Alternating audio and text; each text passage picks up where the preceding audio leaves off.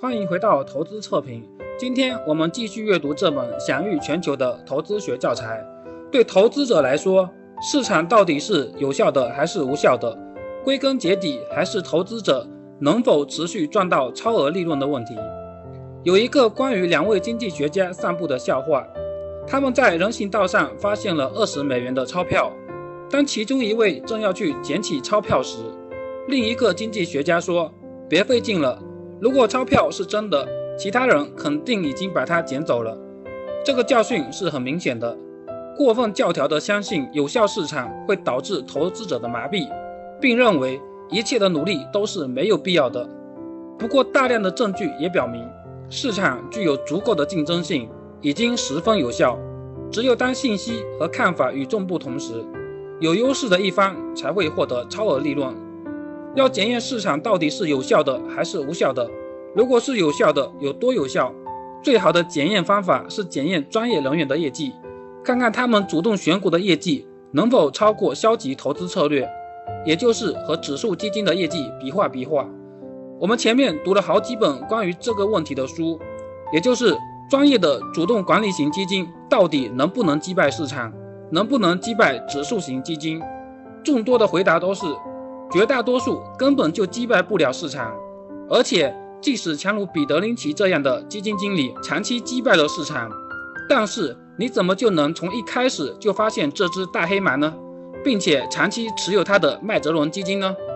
所以这期我们并不讨论这个问题，因为作为投资者的我们显然已经知道了一个务实的答案，那就是买入指数基金就可以，管它市场是有效的还是无效的。这期我们谈谈。一个菜鸟分析师如何写出一篇神预测的市场股评？如果菜鸟分析师没有才华怎么办？操作原理当然非常简单，只要写八篇股评。具体的操作是这样的：在第一年写四篇股评预测市场将上涨，另外四篇预测市场将下跌。在第二年，在预测第一年上涨的四篇股评中，写两篇预测市场上涨，写两篇预测市场下跌。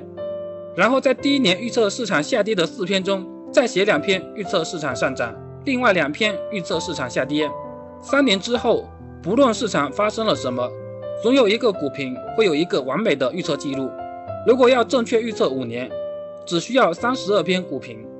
结果当然是人们看到这么完美的预测记录，纷纷购买这位分析师的投资建议。这个例子我们可以思考得很深刻。